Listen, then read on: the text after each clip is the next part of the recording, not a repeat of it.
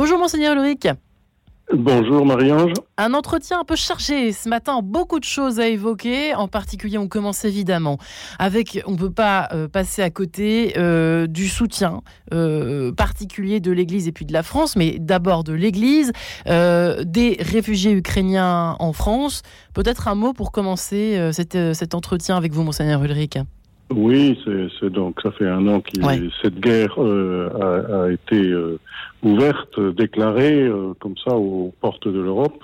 Et c'est une, ça a été une immense euh, émotion, bien sûr, il y, a, il y a un an, et une, une inquiétude très forte hmm. pour pour un pays pour un pays ami. Et, et puis, euh, on peut le dire, euh, bien sûr, pour tous les, toutes les personnes qui ont jugé bon de, quitter l'Ukraine en raison des dangers que ça représentait pour eux, pour toutes les personnes qui ont décidé d'y rester parce qu'elles ne pouvaient pas faire autrement ou parce qu'elles voulaient être euh, au cœur de, de l'histoire vécue. Donc, cela, c'est nous pensons, nous prions pour, pour les uns, pour les autres, et puis pour toutes les victimes, bien sûr, euh, de, de, de, ce conflit euh, tout à fait sanglant et, et, vraiment douloureux pour, pour un peuple, pour une nation, puis pour le monde entier, d'une certaine façon. On a le sentiment que un sentiment de justice, de, de paix euh, a besoin de, de, de s'installer. Alors il y a une invitation à, à prier euh, particulièrement euh, en séjour et, et de participer euh, euh, ce vendredi soir. Il y a une, il y a une, une prière avec les Ukrainiens à la cathédrale catholique, gréco-catholique, qui se trouve rue des Saints-Pères à Paris. Voilà. Donc c'est un moment aussi très important. Eh bien, euh, merci d'avoir euh, euh, précisé tout cela, d'avoir évoqué eh ce soutien que, que nous portons à, ces réfugiés ukrainiens, à ce peuple ukrainien tout simplement. D'ailleurs, nous en avons fait l'écho hier matin pour nos auditeurs qui seraient un petit peu en retard sur Radio Notre-Dame. Et autre sujet euh, non moins essentiel, Monseigneur Ulrich, c'est bien sûr ce débat sur la fin de vie. En ce temps de carême, drôle de coïncidence. En tout cas, vous avez, vous, euh, de votre côté, publié, si je puis dire, un petit manuel, un petit fascicule intitulé Vivant au pluriel, point d'exclamation, la fin de vie, c'est encore la vie, repère, ressources et témoignages, ce que peuvent expérimenter les êtres humains, introduisez-vous, qu'ils soient ou non croyants, c'est qu'ils peuvent rester bien vivant jusqu'à la mort. La fin de vie ne paraît pas être une césure bien distincte entre la vie et la mort, comme déjà à l'extérieur de la vie de point, elle est plutôt une étape même de la vie. Et boum, voilà, vous avez là pour le coup, vous n'êtes pas de main morte hein, sur euh, ce, petit. C'est-à-dire, je, je, crois que je saisis ce, ce débat qui a lieu et je me dis que ce n'est pas parce que donne l'impression d'être presque fini dans, comment dire, euh, euh puisqu'il y a eu des avis euh, assez officiels, le, comité consultatif national d'éthique, et puis la semaine dernière, la convention citoyenne. Hmm. sur la fin de vie qui a déjà donné son avis avant d'avoir terminé son, son travail,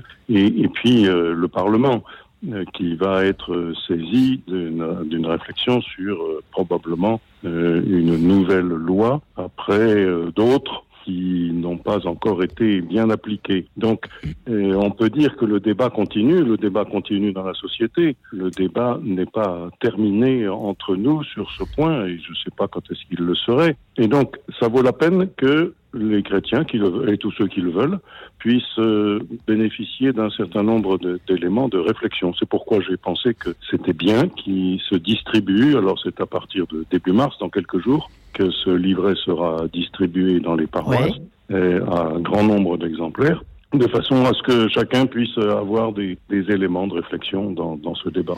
Très sincèrement, Monseigneur Ulrich, je parle à l'évêque, à l'archevêque que vous êtes, mais aussi à l'homme de réflexion que vous êtes. L'heure est grave, pour l'interrogation ou pas? En vérité, est-ce que ça vous je, vraiment Je pense que l'heure est grave, en effet, parce que on sent que le débat qui va se tenir au Parlement euh, va déterminer des choses nouvelles dans la culture et la culture politique sur, sur ce point. Voilà. Mais euh, je trouve que nous, nous avons à, à, rester éveillés et à ne pas nous dire, puisque c'est dans ce sens que va aller la loi, eh bien, on, on ne peut rien contre. Ouais. Ce qu'on ce qu'on peut, c'est nous rester euh, avec notre propre conviction, non pas pour euh, imposer un point de vue et, et, voilà, mais nous dire, nous, nous allons continuer à être des personnes qui veulent que l'on soit vivant jusqu'au bout et que par conséquent on prenne les moyens avec tous ceux euh, que nous pouvons rencontrer, que l'on soit médecin, que l'on soit euh, personnel soignant, que l'on soit personnel d'aumônerie catholique ou d'une autre religion d'ailleurs, parce que nous sommes entre les différentes religions, les différentes confessions chrétiennes et les différentes religions, nous sommes assez d'accord sur le fait que la vie est un don qui, nous, qui ne nous appartient pas. Nous voulons continuer de dire ça, et surtout nous voulons avec euh, euh, grâce à des bénévoles et tout un, tout un personnel